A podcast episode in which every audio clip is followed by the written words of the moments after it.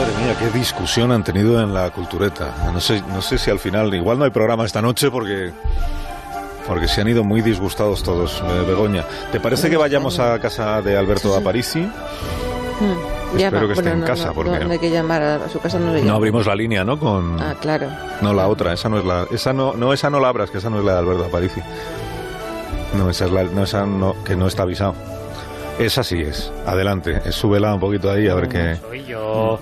¿Cómo? No, soy yo. ¿Qué soy yo? ¿Cómo vas a ser tú? Mírate esas arrugas. ¿Qué arrugas? Pero, pero si tú tienes canas. Te digo que el más joven soy yo. A ver, que el que ha estado en la nave he sido yo. Punto. yo he estado todo el rato en la gravedad de la Tierra. Ya, pero tú no has sentido fuerzas de inercia. Eso no, ¿verdad? ¿Cómo que no? Todo el rato sobre la planta de mis pies. Eso es una minucia. Yo he estado a 3 discutiendo G 20 consigo minutos mismo. seguidos. Sí, luego no sé cuánto rato en microgravedad. Esta discusión es un disparate. Hazte los números, que es de segundo de carrera. Cosas más raras yo soy el más en joven. la que casa soy de yo. Alberto. Es ver, evidente. evidente es Alberto. es perdonad, perdonad, es que estaba aquí con los gemelos haciendo un experimento. Que os calléis, hombre. Pero ¿cuántos sois? Ay, bueno, ya está, parece. Eh, eh, nada, ¿cómo estáis? ¿Qué tal? Estoy, Pues- estoy loca, ¿no? He escuchado a la vez tres aparicis. Sí, yo también estoy bastante... Si preguntas cómo estamos, Tú estamos también, perplejos, sí. no entendemos nada. ¿Cuántos sois? Uno, dos, tres. A ver, eh, no, no estáis locos ninguno. Es que, eh, bueno, he estado jugando. ¿Recordáis estas maquinitas que me compraba cuando podía viajar al espacio?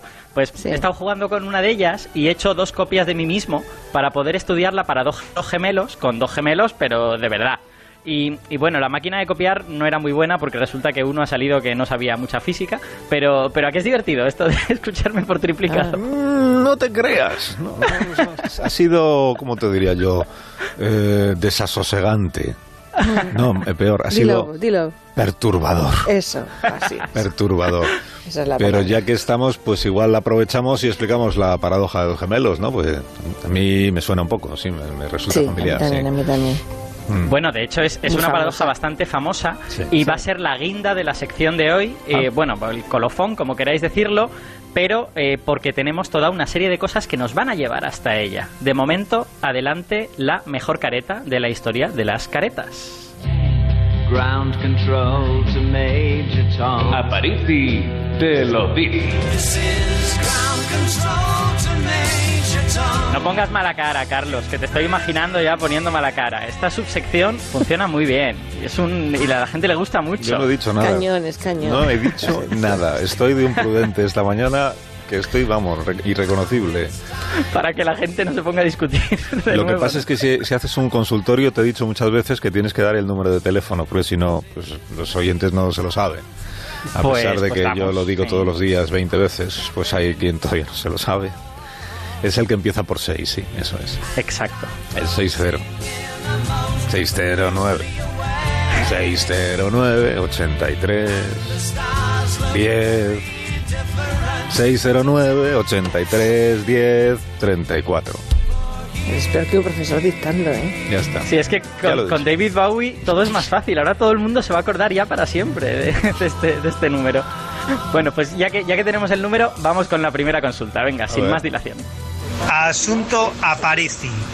Si una nave espacial va a la velocidad de la luz y enciende las luces, le funcionan las luces, se van para atrás, ¿qué pasa?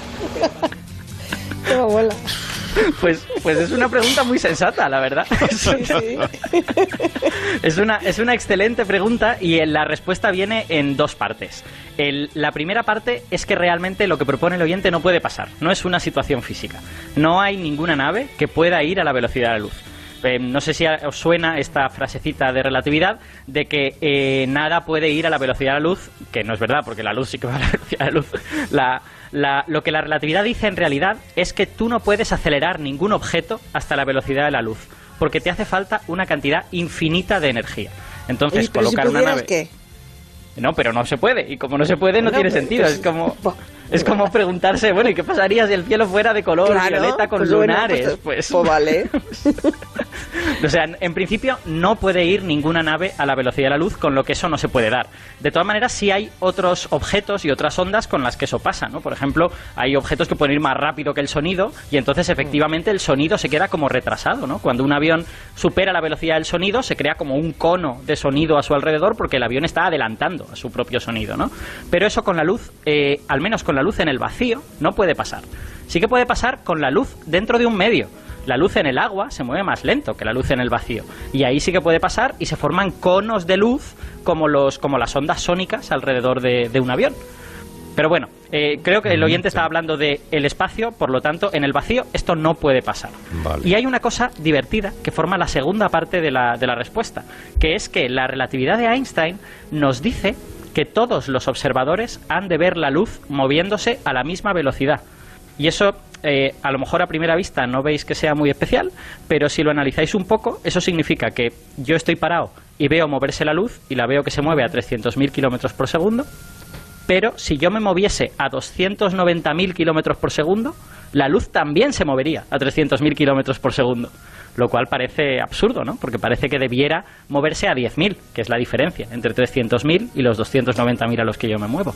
Pero es que las leyes del movimiento, las leyes de- de- de- del espacio y el tiempo cambian cuando uno se acerca a esa velocidad límite que es la velocidad de la luz. De hecho, lo que, lo que sucede es que yo voy a percibir el espacio y el tiempo de manera distinta y por eso van a pasar estas cosas un poco raras. Ya, ya, ya, ya. Bueno, y con, eh, con eso con eso tiene que ver la segunda pregunta que tenemos. ah, que Así tenemos que, más consultas. Bueno, ah. Tenemos más consultas, Vale, tenemos dos más. Eh, recordemos el teléfono otra vez, 609 83 10 34, para que manden preguntas de relatividad o de lo que sea. Has dicho Vamos con la de- siguiente. Lo has dicho muy deprisa, pero bueno. Hola, soy José.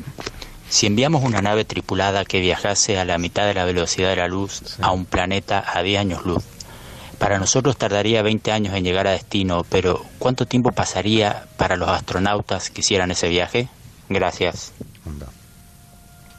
Es una- es donde una- estamos con la Está paradoja. interesante esto, sí. Mm, Claro, sí. es una pregunta muy sensata. Yo os acabo de decir que debido a que todo el mundo ha de ver moverse la luz a la misma velocidad, tu percepción del tiempo y del espacio cambia.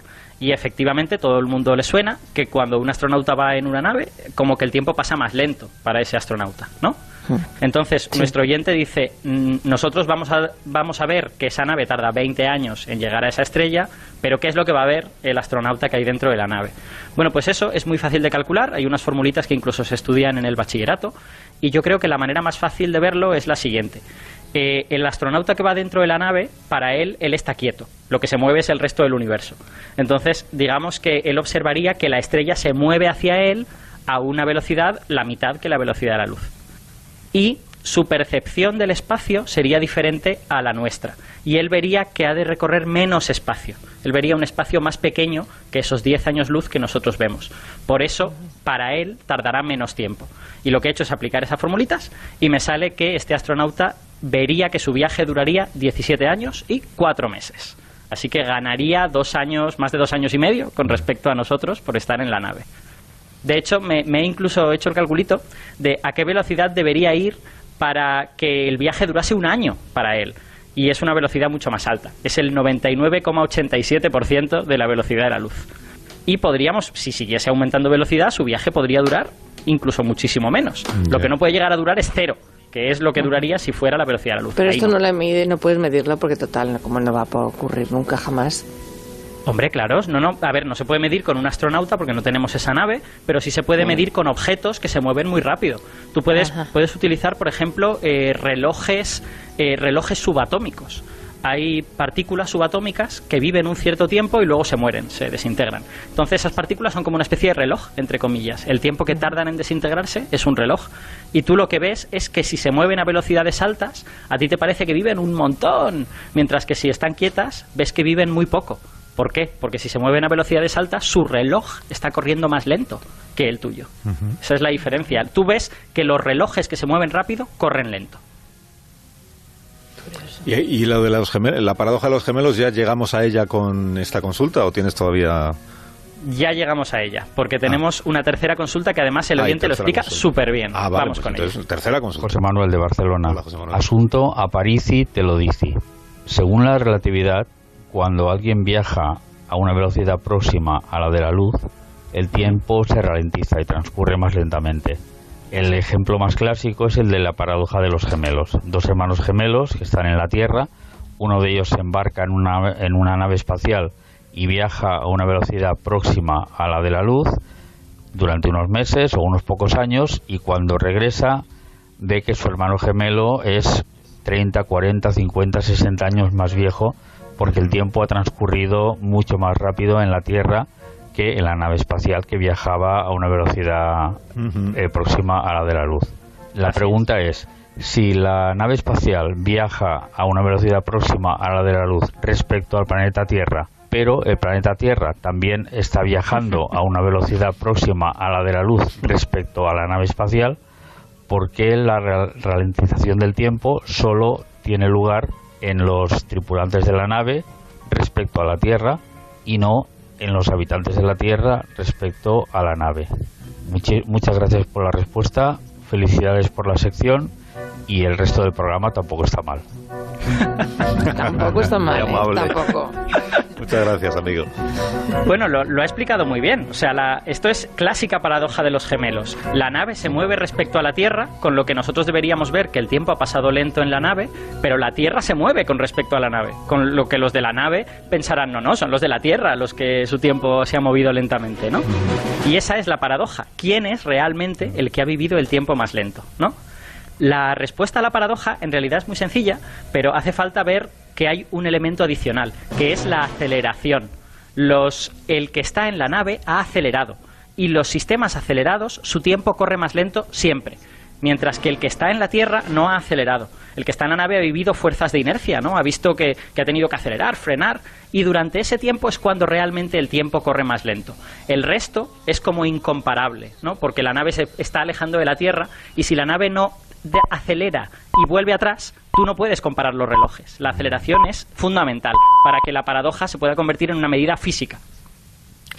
Pues es interesante. Hoy ha estado muy interesante tu sección, es decir, no digo yo que otros días no lo esté, pero con la participación de los oyentes ha quedado muy muy bien ilustrada. Así que te gusta todo. Sí, hoy estoy hoy estoy muy buen humor porque generoso. Es, porque es viernes y porque llegan las noticias de las 12. Adiós Alberto Aparici, hasta la semana que viene. Hasta luego. Adiós, adiós. Qué gusto cuando es solo uno, Alberto Aparici, en lugar de tres. Noticias de esta hora.